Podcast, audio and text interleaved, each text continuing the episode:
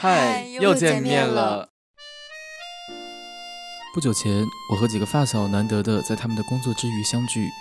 毕业以后，大家各奔东西，我们已经很难再聚齐了。那晚我们聊了很多小时候的事。分别的时候，我问他们，如果可以的话，想对以前的自己说什么。后来，他们发给了我两封信。嗨，小时候的自己，你曾经那么期盼的长大，如今觉得还好吗？好像挺好的，但好像又不太好。我一点也没有做好二十岁的准备，挺纳闷的，就像谁从背后推给我一样。事实上。你好像从来没有做好任何一次成长的准备，但是，一切就这样发生了。现在的你，无数次回忆起童年，都觉得好幸福啊！记得坐在家属楼院里望星星的你们，记得那时那么亮的萤火虫，还有过年一起买的新衣服，放鞭炮时的笑声。那时的灯会也比现在热闹，我们整天嘻嘻哈哈，摔倒了就哭，开心了就笑。从没有想过成长的过程会是怎样。现在的我还是偶尔的怀念回不去的旧时光，也会暗暗的感叹：瞧，你们真幸运啊！我无法把现在和过去做比较，可如果还能回到过去，我真想以旁观者的角度去围观你们当时肆意的快乐和幸福。但是应该会很吵吧？或许还可能会有很多让人意想不到的小状况，但我一定还是会被你们的无忧无虑感动到。嗨，你，希望你继续明媚、勇敢的向前走。爸爸妈妈都很爱你，朋友们也会是你的动力。虽然可能你会遇见很难很难的时刻，也会有些遗憾，更会有恨不得坐上时光机从头再来的时候，但我相信你会坚持下来的，对吧？也谢谢你的力量，让我无数次有勇气去面对自己要走的路。至于会成为什么样的人？等我有了答案，一定会来告诉你。好了，许个愿给你吧，愿你在旧时光里永远存在，永远快乐。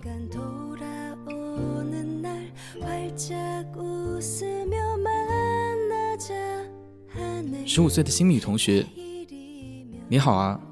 首先，我要跟你说声抱歉，我没有完成那时候你对未来的规划，没有活成当时你所期待的样子。小时候的我们老想着长大，觉得长大后可以成为很厉害的大人，去做好多好多事。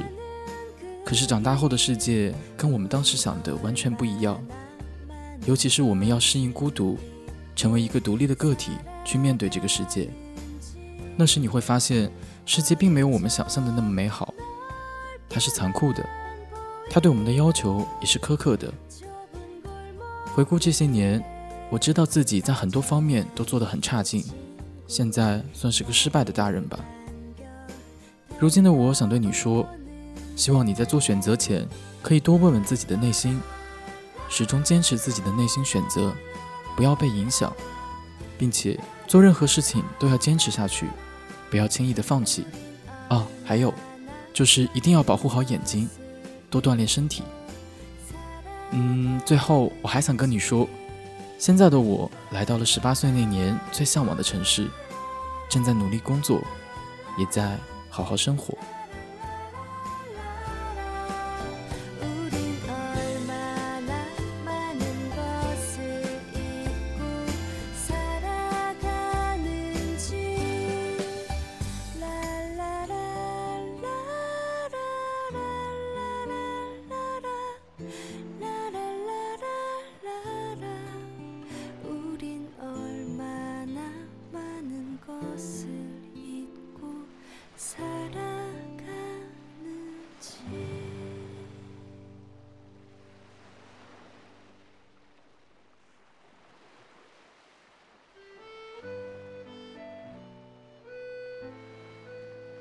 Hello，大家好，欢迎大家来到角落。这一期呢是一个比较特殊的情况，因为我现在其实有点微醺。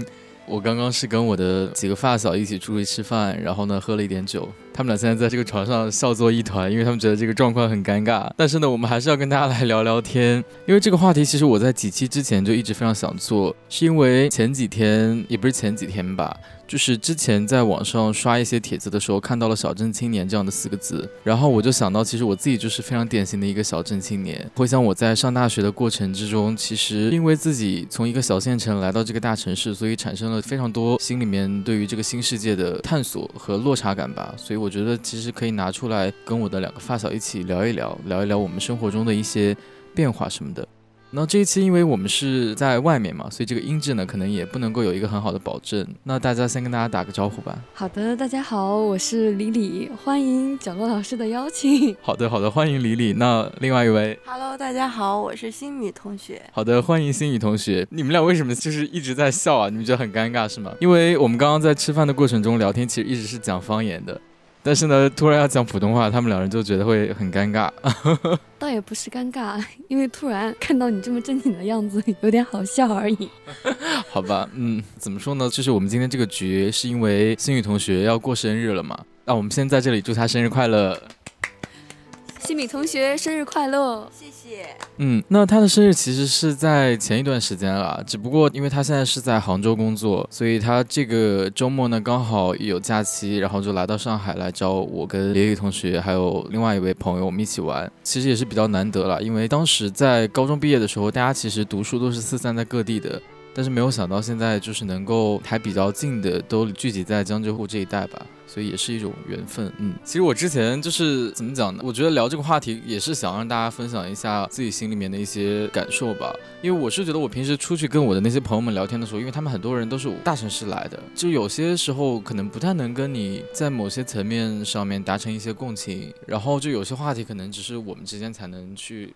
聊的，就说实话吧，我有时候会觉得，一方面自己好像特别渴望去拥抱所谓的上层世界的生活，想要创造跟父母不一样的一个所谓的生活环境吧。但是另外一方面又会觉得，其实你回想起来，以前在小县城里面的生活还是蛮开心的，就蛮快乐的。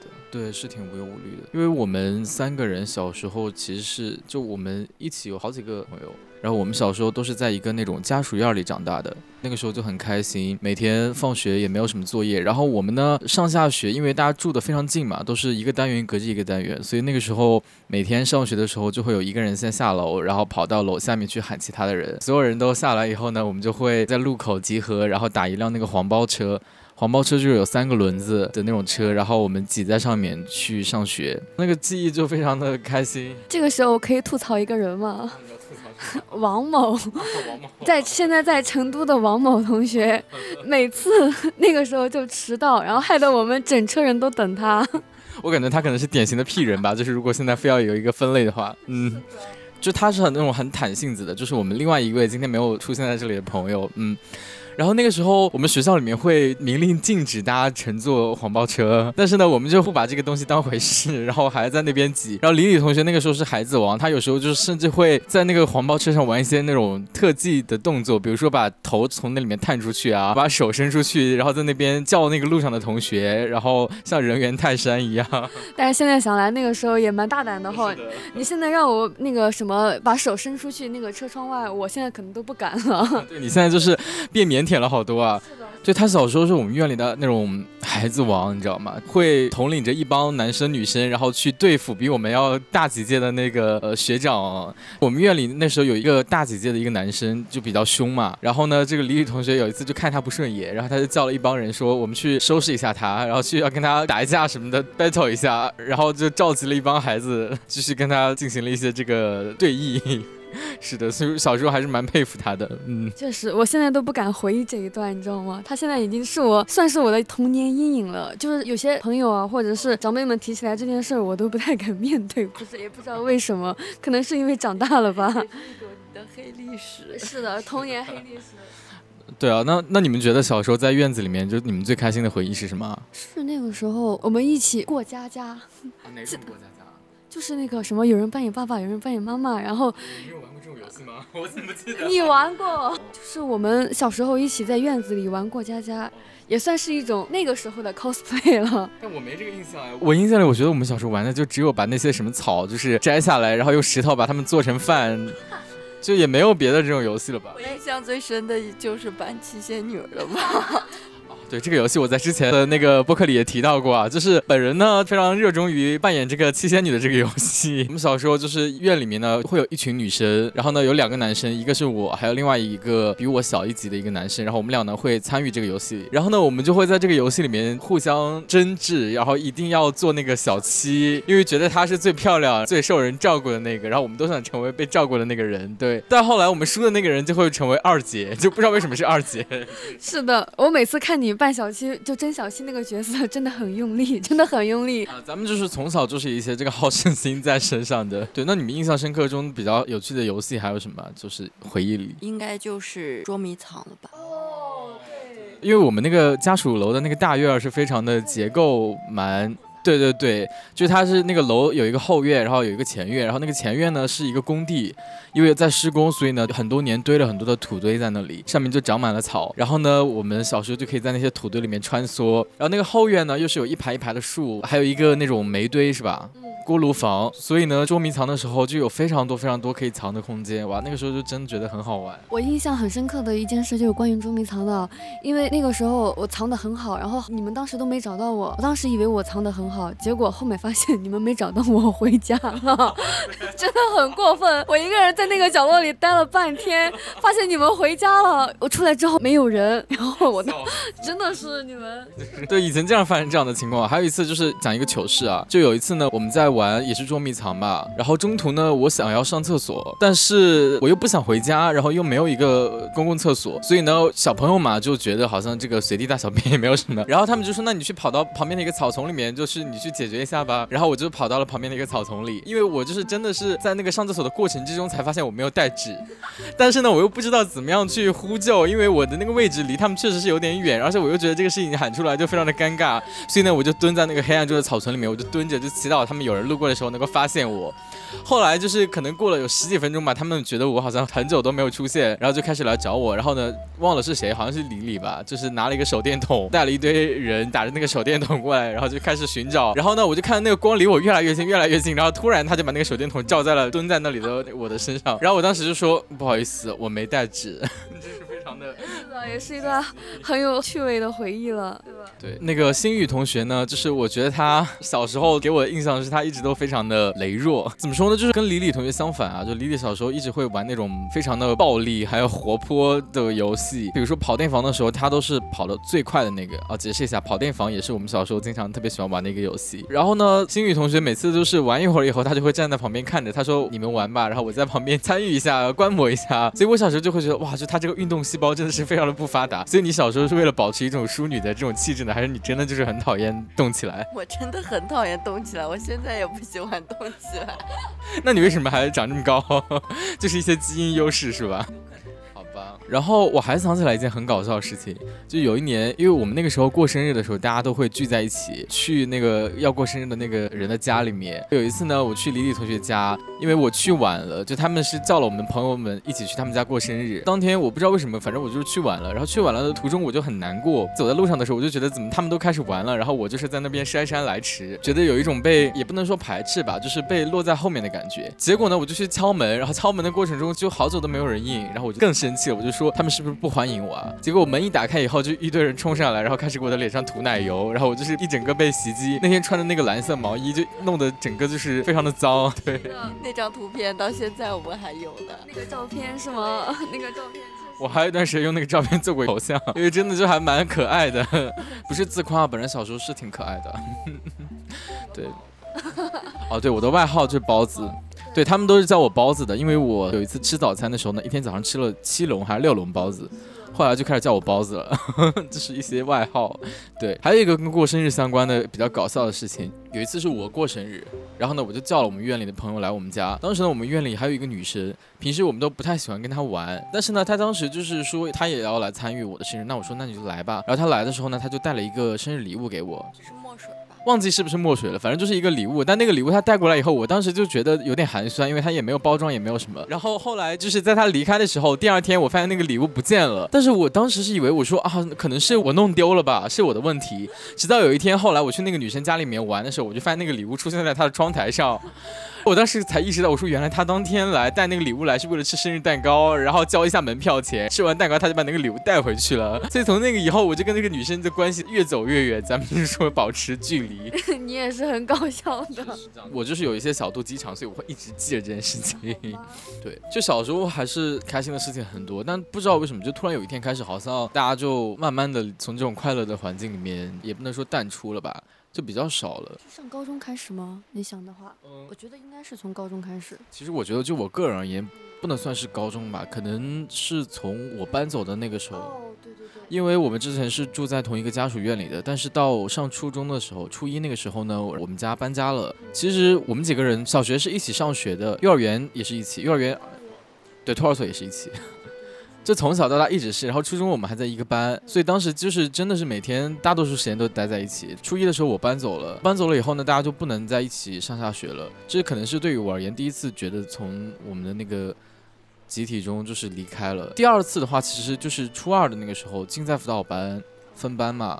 就我们会选一些那种培优班，然后当时我去参加了那个考试，然后就被分出去了，三十个人单独分了一个班。那个时候呢，我们也都不在一个班里了，所以那个就是我第二次觉得离开了我们小时候熟悉的那个团体。对，所以就是心情还是会挺复杂的吧。所以有一段时间你见到我们都很尴尬，是吗？是有这种感情在吧？嗯，对，是的，在初三到高一那个时候嘛，因为上了高一，我们也不在一个班了。但是呢，我们会有时候在学校里面碰到，就碰到那个时候，说实话，我是觉得，就一方面大家真的是从小玩到大的朋友了，但另外一方面，就初中那个时候，好像后几年我们没有什么在一起的共同的回忆。就经历的事情比较少，然后你们有时候聊的说你们班里的谁谁谁又怎么怎么样了，但我其实就是好像不聊的那个人，然后我就会没有办法参与到这个话题里面来，久而久之的就会觉得好像有一些没有办法融入，所以那个时候我觉得尴尬的点也是因为一方面我觉得跟你们是最好的朋友，但另外一方面又觉得好像。又没有那么熟，所以我就会很尴尬。所以那段时间，我不是在学校里可以看到你吗？然后我们打招呼的时候，我能看到你脸上一丝丝尴尬的笑容。真的，真的。然后因为你那时候就很假笑，很明显的假笑。那我就一直都是假笑男孩。然后那个时候就是一打招呼的时候，你就嘿一笑，然后也不说什么。我有那个画面感了。好吧，也可能是我那个时候这个表情管理还没有进修到位。你们那个时候有偶像包袱？那时候没有偶像包袱吧？偶像包袱应该算是你上高中开始有的。哦，但我那个时候就是。确实，我是比较在乎自己的外形啦，那个时候。但是呢，我只能说比较在乎，但是没有能力去改变，就是这个个人能力有限了。嗯，那对于你们来说呢？你们其实好像一直都是比较长久的存在在那个你们熟悉的小时候的家属院环境里面嘛？对，确实，可能也是因为从差不多，我觉得我们是从出生就感觉是在一起哈。这个感情的话就蛮神奇的，我觉得已经超越友情的部分了，就是有点像亲情的感觉。就是有有这种过度的感觉哈，就有点家人的感觉。而且因为我们几个都是独生子女，好像就是有一种兄弟姐妹的已经那种情感在了，对，亲生的那种。对，我们之前不是都说看那个《请回答一九八八》？哎，对。对啊，就觉得很像我们几个关系。但是但是我们唯一的区别就是没有感情线，可能就是没有。你知道高中那个时候，我就是有一段时间，我就特别。惊讶，或者说我有点怀疑，就怀疑这个星宇同学跟呃在成都的某位王公 就有一些纠葛。那说到这件事情呢，就必须要谈到为什么我又重新开始融入我们的这个小团体了。就是 李李同学现在在床上跳成一团，然后整个脚已经抬得像四脚蛤蟆一样。这是在因为这段故事真的很抓马，你现在想起来的话，你是的。但这个故事真的是就还挺好玩的吧？就高中的时候，然后李李、星宇以及某位在成都的王公，我。我们就叫他隔壁老王吧。对，他们是在一个班级，所以呢，他们平时的交流就会更多一点，然后呢，走得也更近一点。那个时候呢，其实隔壁老王跟心雨的关系一直都挺好的。隔壁老王没钱花的时候，经常会找他借钱。但是中途有一次呢，就是因为隔壁老王恋爱了，呃，是因为恋爱这个事情吧？那你你自己讲吧。说实话，我到现在忘了是什么事儿了，因为他当时在我前面坐着，我俩到底为啥吵架呀？我也不知道，只是突然有一天，然后你告诉我你要和他绝交，这是在，这是一些 就很抓嘛。然后隔壁老王也告诉我说，他们很莫名其妙，为什么新敏同学要和他绝交？就是因为种种原因吧，他们就在那个教室里面吵过很多架，有一天呢就决裂了。然后这个决裂呢，他们就是说那种老死不相往来的决裂。后来呢，李李同学有一天，因为我当时跟他们不在一个班，我的教室是在另外一栋教学楼上。没有，你在隔壁，你在隔壁班。当时我们是在隔壁啊。对，当时已经在隔壁。哦，那应该是在隔壁。对，当时有一天晚自习下了以后，李李同学就跑过来找我了，他就找我，他说出大问题了。我说出什么大问题了？他说星宇跟那个隔壁老王要绝交了。新米，对不起，对不起，呃，那我们纠正一下，他叫新米，为什么叫新米啊？我不知道，我一直好多网名都叫新米。哦，我以为是因为你是张杰的粉丝。也算。哦，那就这样吧，就是他说新米跟隔壁老王绝交了。然后我当时的心里面的想法，我是说这小孩子绝交啊，能有什么事情呢？我当时很早熟啊，我就是说应该也不会有什么事情吧。但是李李同学呢就说你快来，你快帮我们处理一下，就这个事情的非常的严重。然后我就去跟他参与了这个事情的解决，去公关他们俩的关系。后来呢，我们就叫大家一起出来吃了顿饭，是吧？那是我先给他台阶下的，好吗？那你们现在再吵一架吧，要不然。吵架。隔壁老王听到没有？我们在召唤你。对，反正就是因为这个事情吧，就是新米跟隔壁老王闹矛盾，我就开始逐渐介入到他们中间去帮他们调解，或者说去做一些这种思想工作。后来我们就慢慢的关系又变近了。然后我记得还有一件让我印象比较深的一件事情是，就是李李刚刚提到说高一那个时候我搬走了很长一段时间，见他们是比较尴尬的。其实我那个时候心里也很难过，就我是觉得我最好的几个朋友突然从我的生活里面离开了，就会觉得没有办法适应。我不知道你们还有没有印象了，就高一还是高二有一次我过生日，然后我就打电话叫了你们来帮我过生日，在那个十字路口那儿有个火锅店，KTV 火锅店。对我当时不是请你们吃了顿饭嘛？就当时我的想法，就一方面我是觉得大家很久都没聚了，然后其实我打电话叫你们之前，我心里面是挺忐忑的，我不确定你们还会不会来，或者说就是愿不愿意参与这个活动。我不知道你还有这种心理活动。对，今天是我首次披露，咱们就是说，但我当时就是说，那我心里的想法是我就是请大家吃一顿饭，然后我们可能重新的把这个联系拾回来吧，因为我当时真的是还是很想让我们的友谊能够继续下去的，因为我们初中毕业的时候也是一起出去参加了夏令营嘛，去北京玩，对，后来高中毕业也一起出去了，对，就是大学毕业没有一起出去，因为咱们这个学制不太一样，对，是的，嗯。也去不了，所以可能从高二之后，然后我就觉得好像又慢慢的重新能够回到我们的这个小团体里面了吧。但说实话，我现在还是会有时候觉得就是有一些疏离感，但这个疏离感是来源于就是因为你们几个家长关系非常好嘛，所以你们经常会一起出去吃饭，或者说参与一些集体活动。但是呢，我有时候就会觉得，因为没有这种参与，就是跟你们少了很多的共同话题，这也是一方面。然后另外一方面是因为我平时其实也不会主动在线上找别人聊天，所以就包括刚刚吃饭的时候，就看到你跟老王在那边聊天嘛。所以其实我就会觉得就还蛮好的，对。但是我平时就是不会有这个习惯，就我也不会主动给你发消息之类的。这种感受还是会让人心里面觉得有一些难过的。哎，你要主动，你知道吗？你现在要反思你自己，你需要主动，你主动才会有故事。但我的一个比较大的感触，我觉得是伴随着这种难过的，就是我现在开始意识到，好像自己随着长大，离小时候的那个所谓的熟悉的记忆和熟悉的环境，就是越来越遥远了。其实这两年的感触会比较深，尤其是在过年的时候，大家聊起来的话题都是从学习变成了工作。因为在去年的这个时候呢，我们这一届的朋友们，大家差不多都是该就业的就业，该考研的考研，进入了人生的下一个阶段里。所以呢，就会有更现实的眼光去看待世界吧。包括我们现在很多朋友们，他们也不再有寒暑假了，在上班，是一种社会身份的转变吧。你想从学生到一个说实话打工人，然后社畜这样的一个社会身份的转变，刚开始是有点不适应的。其实真的很难，就是这个过程的转变，就是你。突然的一下转变，你还没有反应过来，但是你已经要面对社会，面对你的生活了。你不能再像以前一样随随便便想玩就玩，然后不考虑未来，不考虑以后。但你现在所做的事情就是要考虑以后。是的，但我就是觉得好像大家的地理位置现在都四散在各地了，要聚一下其实蛮难的，所以会让人觉得好像挺感慨的。你记得没？我们当时不是初中毕业旅行是一起的。然后高中毕业旅行也是在一起的。然后我们当时不是说大学一定要有一次旅行嘛？结果当时说大学要去日本，哎，对对对，结果计划了四年，然后今年写了三年，也没办法，然后到现在都没实现。现在再约的话，好像大家时间都对不到一起，也蛮感慨的。也不知道什么时候咱们能圆梦，再来一次短暂的一个旅行吧，对吧？对啊，谈到这个所谓的去日本这件事情，我就又不得不提小镇青年这个话题了。我之前有看到另外有一个大学同学，然后呢，他跟别人讲，就说他是小镇做题家，也是我的一个好朋友了。但我当时就觉得他是小镇做题家，但跟他比起来，我才是真正的小镇做题家吧，因为他现在下一步打算要出国了。而且他周围的几个朋友都是要出国去留学的，但是我就是反思了一下我自己，我就觉得我家庭的经济条件可能不一定能够支持我去呃什么英美啊这种国家去留学。我其实是挺想出去的，但是跟他们比起来的话，我就又没有这个条件。然后那我就会反思，其实我真的是在上大学之前，自己的世界是非常狭小的。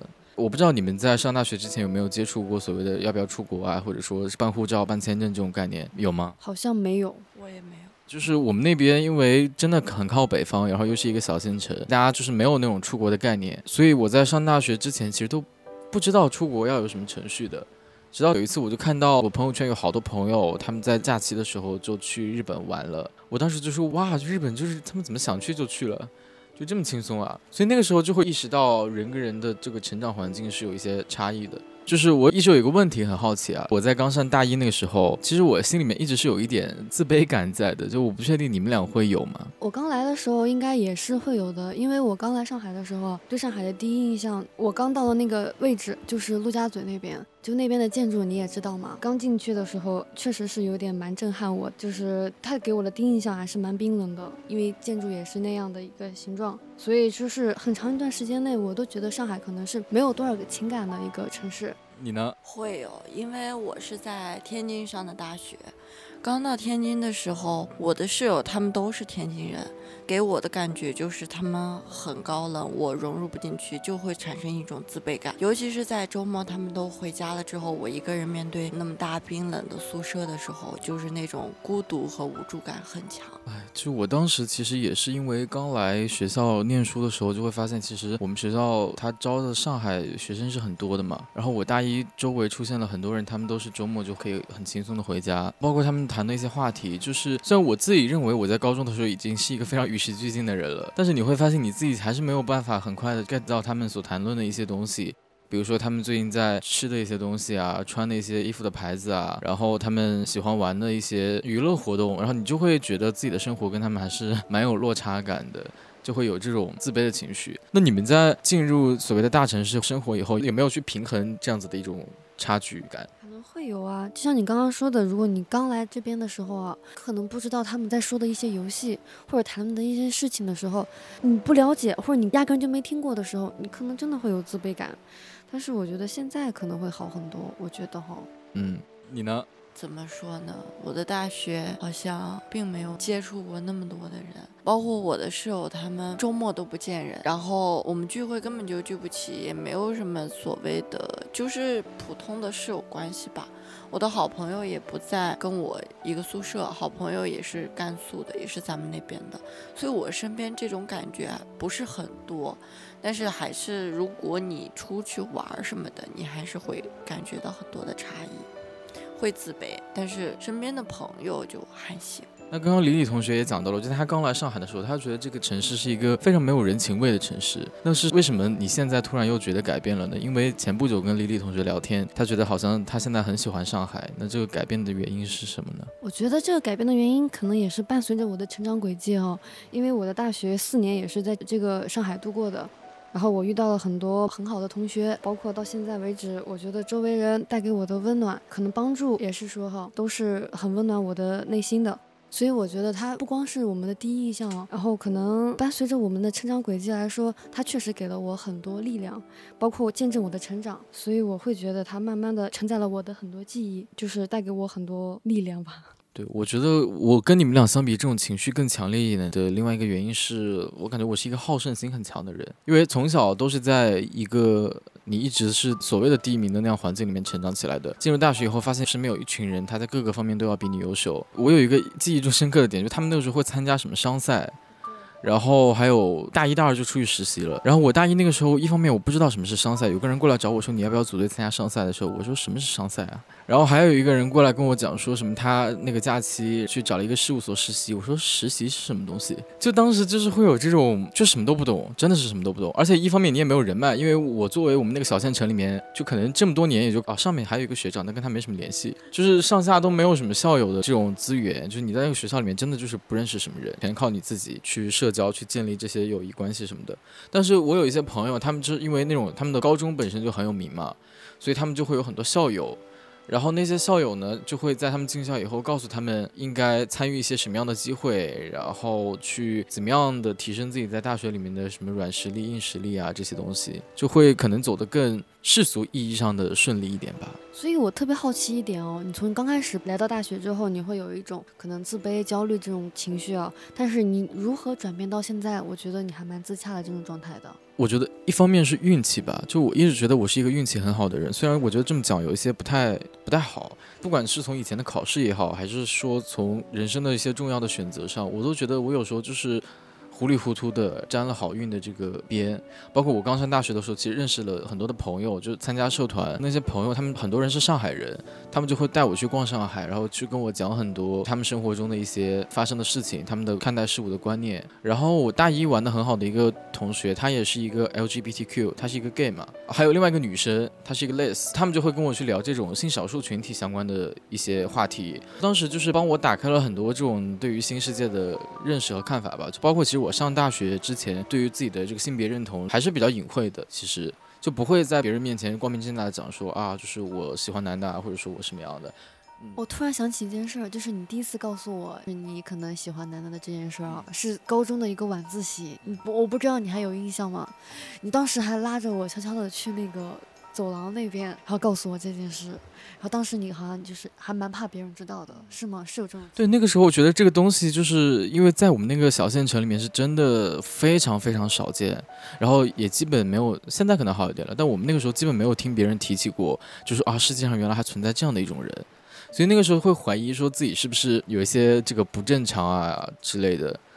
但一方面是那个时候，我高中跟我的一个同桌讲的时候，她是一个挺好的女生，就她在知道这件事情以后，她觉得很正常，她甚至还去跟我交流一些情感上面的困惑，所以我觉得这个事情确实也是帮助我在一开始的时候建立起了一些自信吧。包括你们也是，我在告诉我的朋友这些心里面的事情的时候呢，他们都没有表现的非常的，就是说，哎，你这个不对啊，你要改啊什么的，而是很支持你。对我觉得这就是蛮好的一点。但我当时真的是觉得这个事情很严重，我就每次跟别人讲完以后都要。就是大哭，然后掉眼泪，搞得像那种琼瑶苦情剧一样。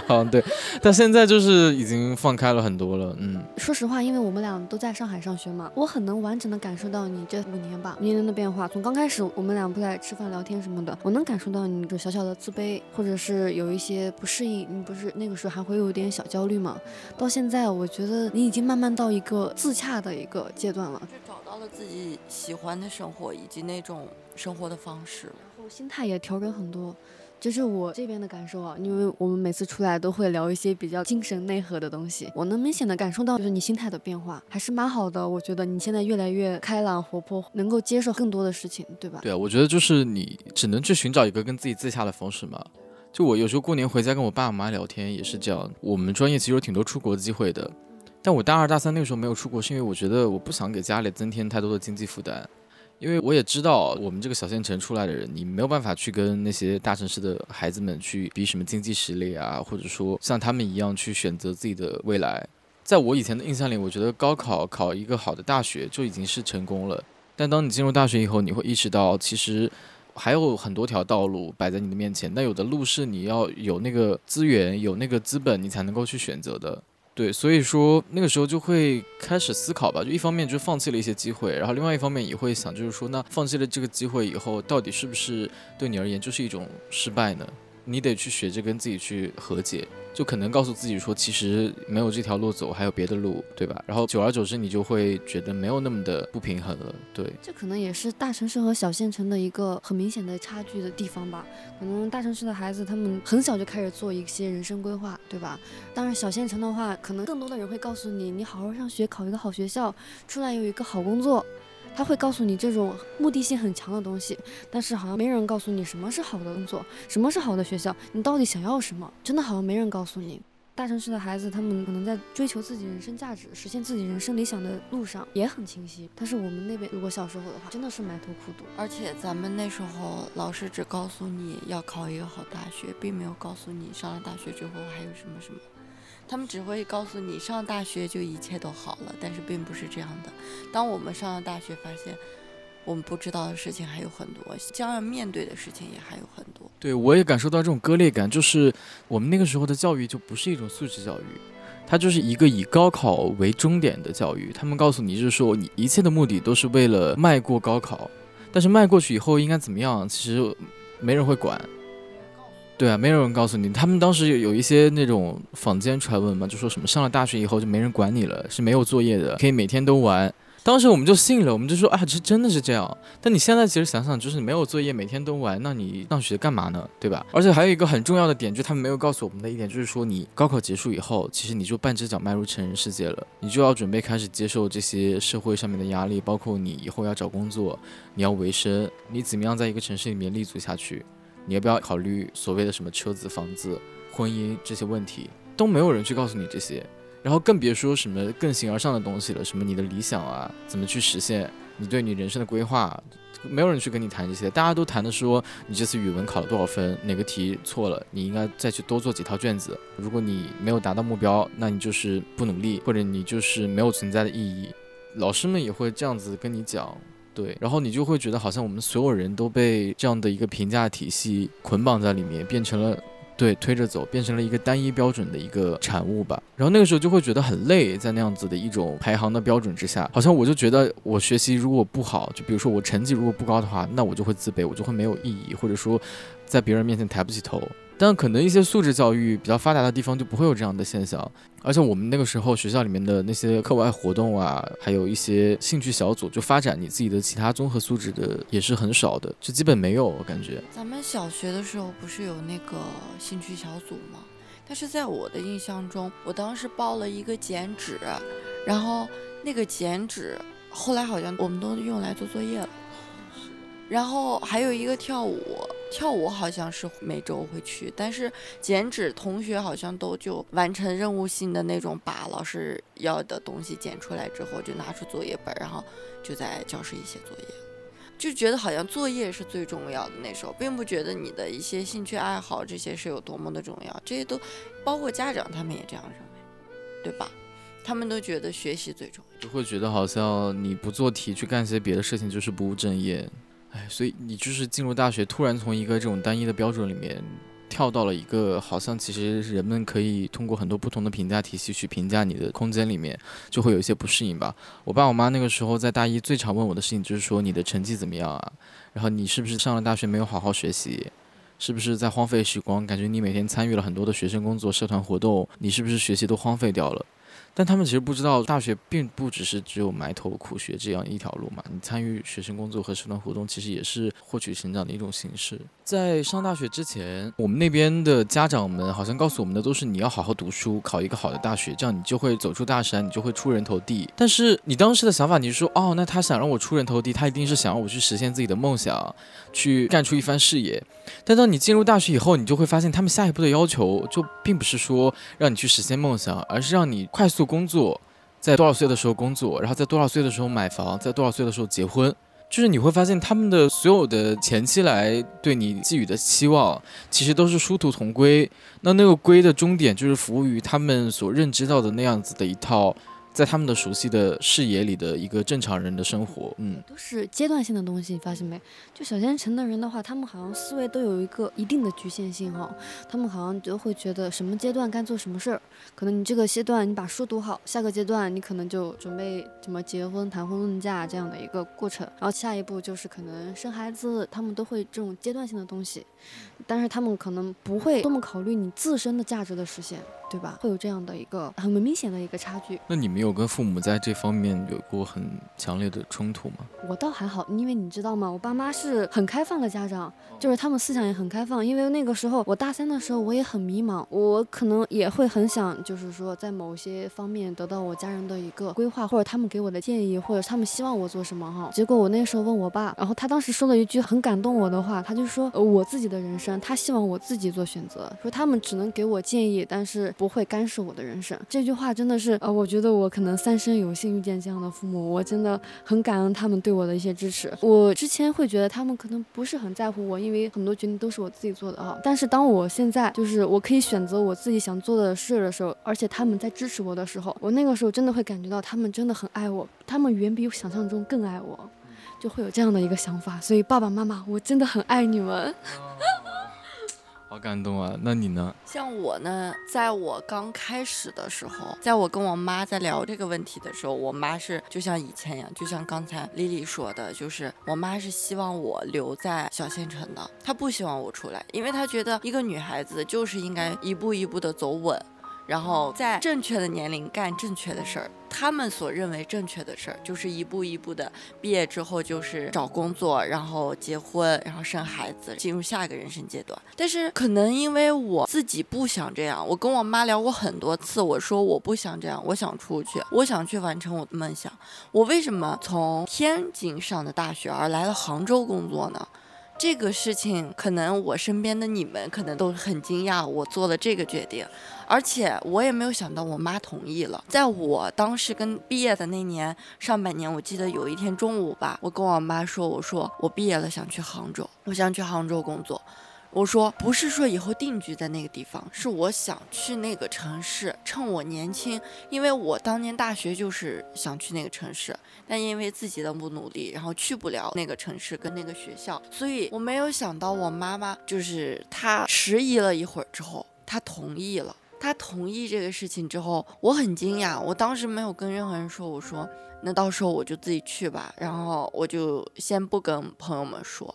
但是当我跟你们说这个事儿的时候，你们都很惊讶，说是就是没有想到我会选择杭州，怎么都可能是什么西安呀、成都呀，怎么都不可能是杭州，因为我从来没有跟你们提过，在高考结束之后再也没有提过杭州这个事情。然后我也真的很谢谢我妈从这个的改变，但是我觉得她这个改变应该也跟我身边这些叔叔阿姨有关，就包括。我当年上大学，他希望我在甘肃上，不希望我出去。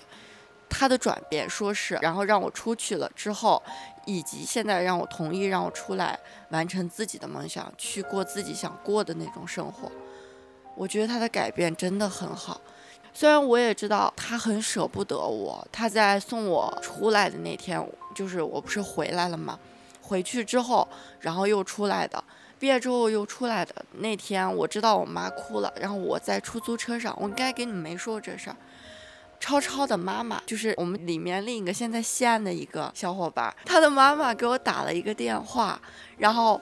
他说是你放心的去吧，出去闯荡你自己的小天地吧。然后你妈妈这边有我们。他说他下午他们几个阿姨都会去看我妈妈的情绪，所以我真的觉得我很幸福，然后有这样的父母，然后有这样的叔叔阿姨，还有你们这些朋友。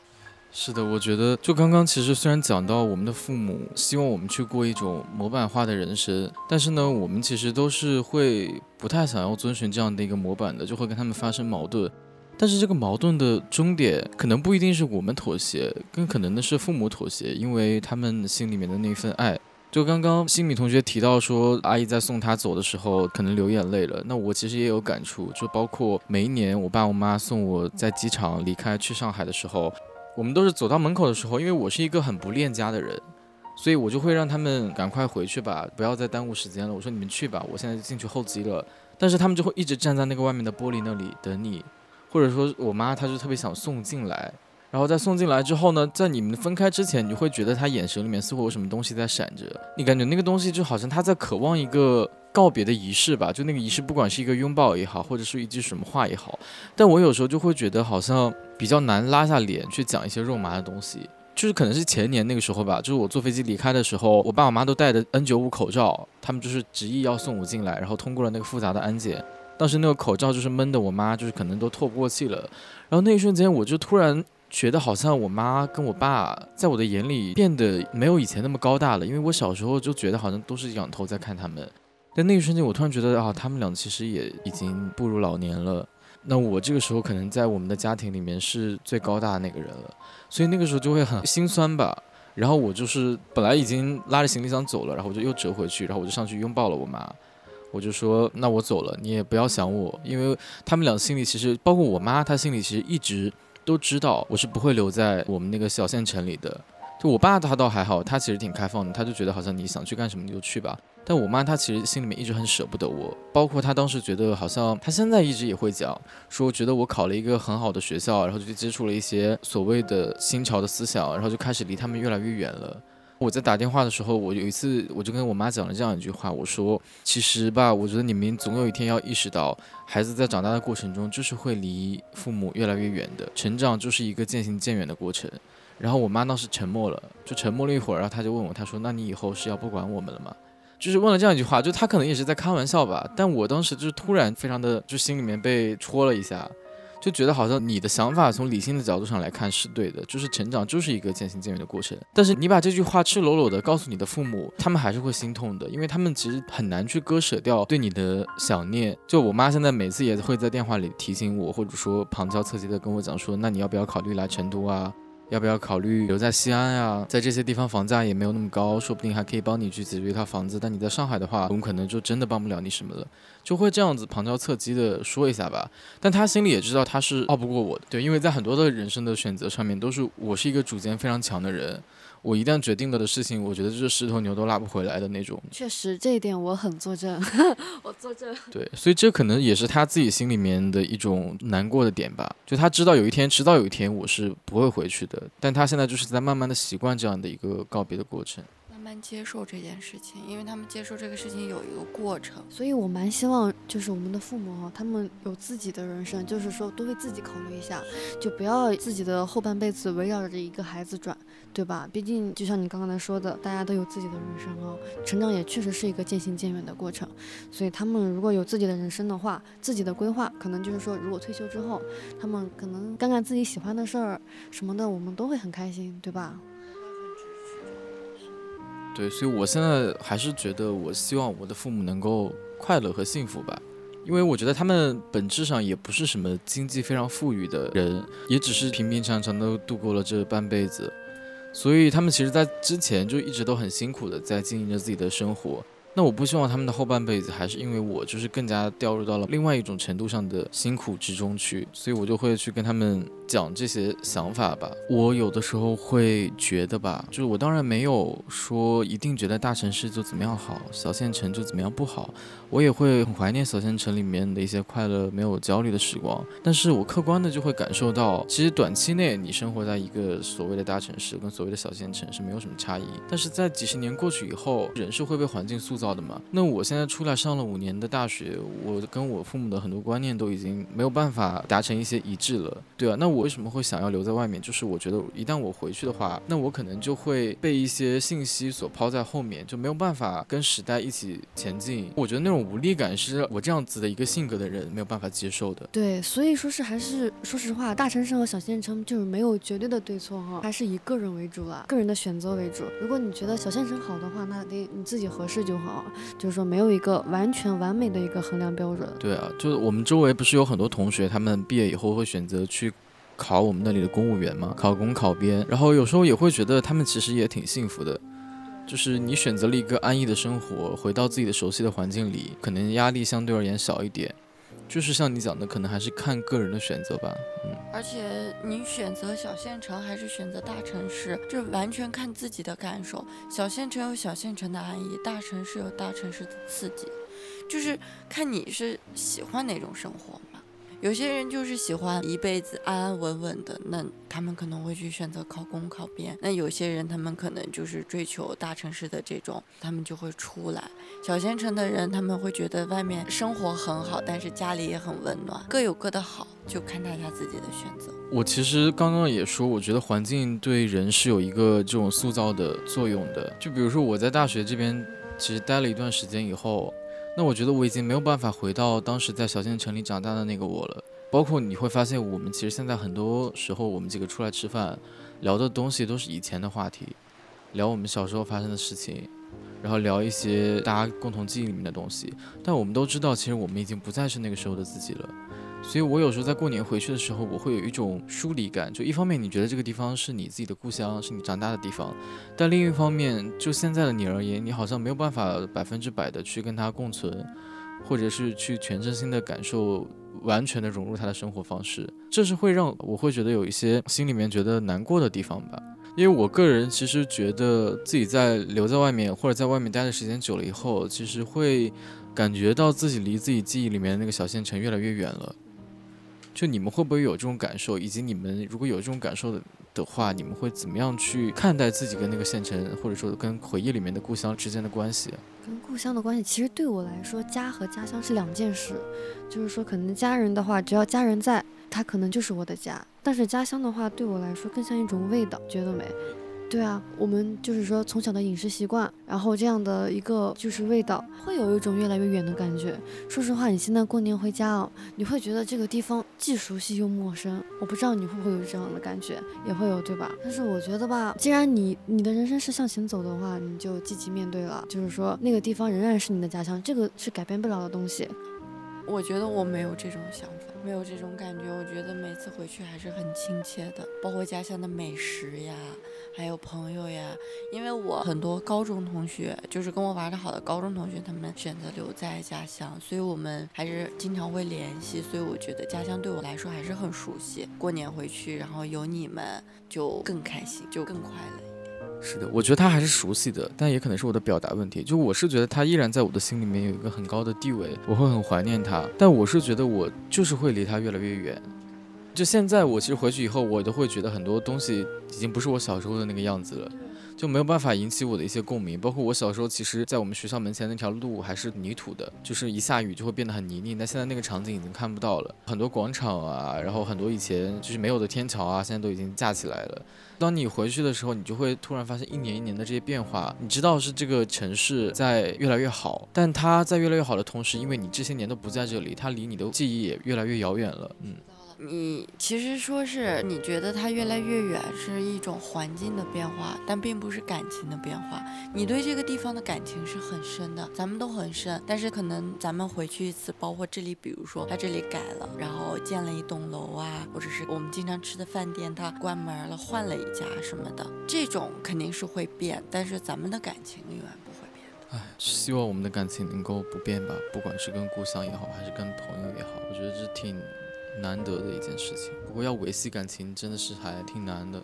情感都需要经营，都需要你主动，需要主动经营。好的，那其实现在你们俩也都工作了嘛？那你们工作以后就是还打算回去吗？还是说想要留在外面的感受更强烈一点呢？我来说，我可能想留在外面的感受会更强烈一点，因为可能我觉得我的人生吧，我还蛮想探索一下自我实现的价值。可能我觉得我自己追求的我人生的意义会更重要一些。然后你也知道，我父母也蛮支持我的嘛，所以我还是想以自己为主，以自己的考虑为主，自己的规划为主。对，如果要是还回去的话，我觉得我就不会再出来了。出来就是为了以后还留在外面，就在努力，然后希望自己可以一直留在外面，然后过自己想过的生活。那你们现在短期的目标是什么？短期的目标，找到自己真正喜欢的事儿。我觉得对我个人来说，我好像任何一件事，我都觉得我都行，我不排斥。可是你让我想一件我真正特别特别感兴趣，就是提起来都会让我热血澎湃的事儿，好像我。到目前为止啊，我真的没有找到，所以我希望我能早点找到自己真正感兴趣的事儿，这就是我的一个目标。我觉得你应该也了解到吧？我好像我之前跟你也说过像。对，就是李李同学，他其实现在有一份在我们眼中看上去其实还不错的职业，收入也还挺可观的，但是他自己好像不是很喜欢现在的这个。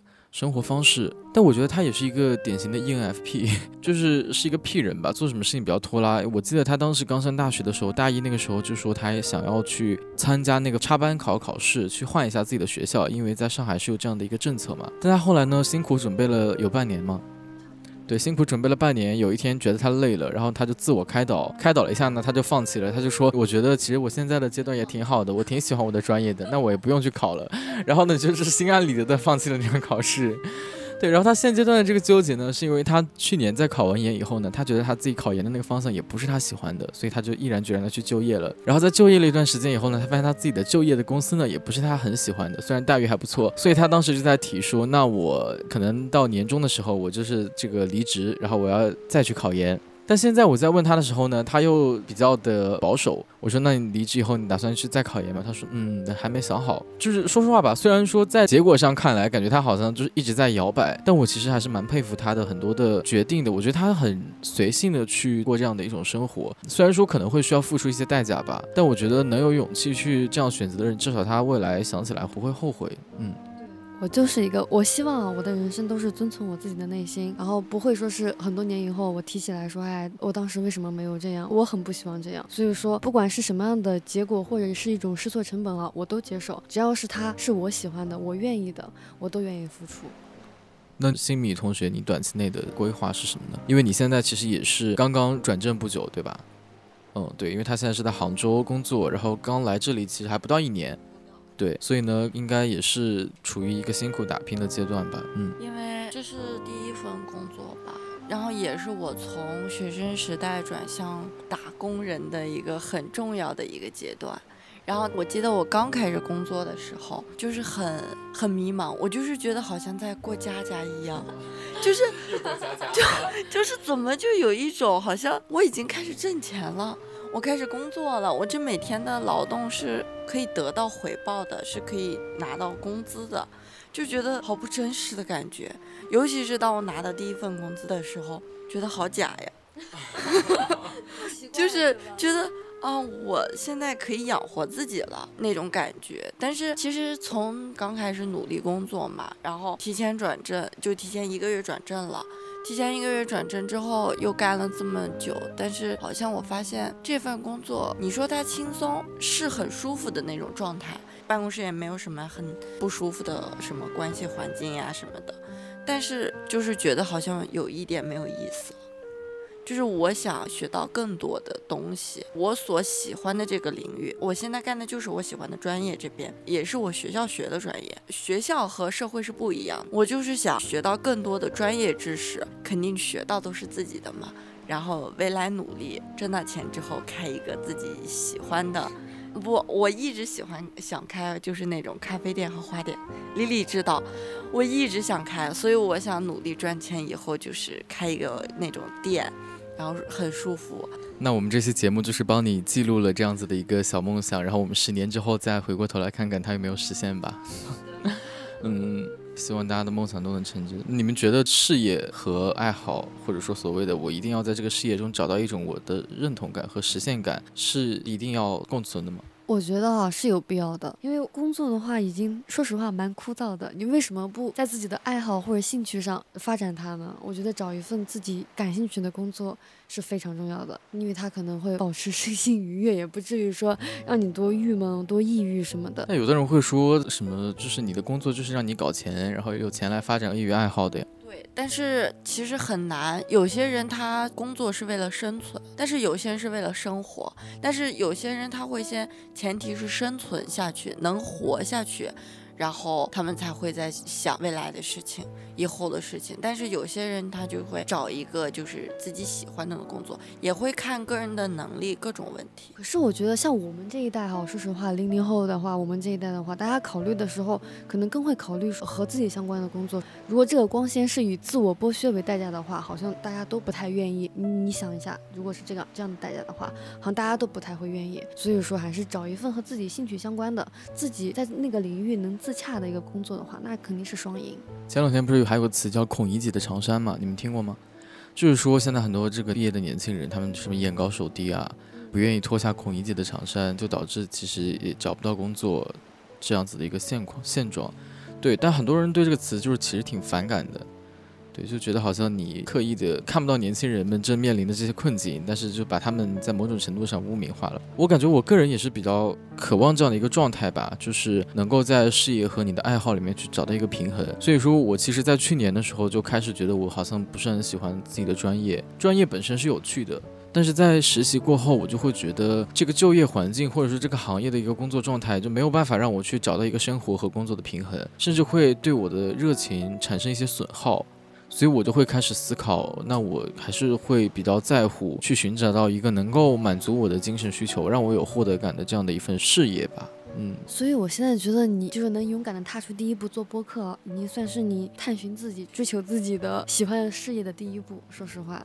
对，希望是一个好的开始吧。嗯，那我们也聊了这么久了，一个多小时吧。最后的话，我们每人许一个愿望吧。刚好也是这个新米同学的生日嘛，所以我们就为接下来的二零二三年许下一个愿望，然后我们明年这个时候可以再回过头来看看有没有实现。希望我的二零二三年我能找到自己的热爱，然后并且付出自己的行动，不再做那个自我合理化的人。广告词啊，这不是你之前一直批判我说我是一个很容易自我合理化的人，我说我现在不愿意做那个自我合理化的人。那你最好不要自我合理化，你呢？希望我的二零二三年可以一切顺利吧。也是挺庞大的。那你有没有什么期待对于你的二零二三年？对于我的吗？嗯，首先就是先把这个播客做下去吧，坚持可能不一定能每周周更，也至少两周一更。另外一点就是希望说一些具体的，就希望能够多看一些书，然后去尝试一些不一样的事物，不要把自己框在一个熟悉的框架里面吧。嗯，让我们期待一下，二零二三年过完之后，二零二四年看我们自己许的愿望都有没有实现。对，那也希望这些愿望能够实现吧。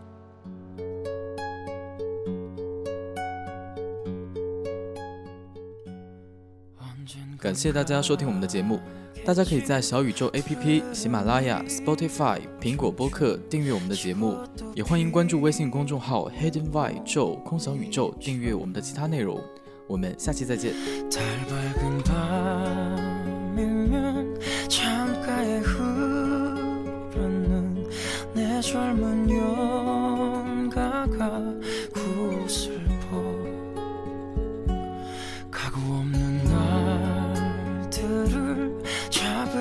잡으려 빈 손짓을 퍼주며 차라리 보내야지 돌아서야지. 그렇게 세월은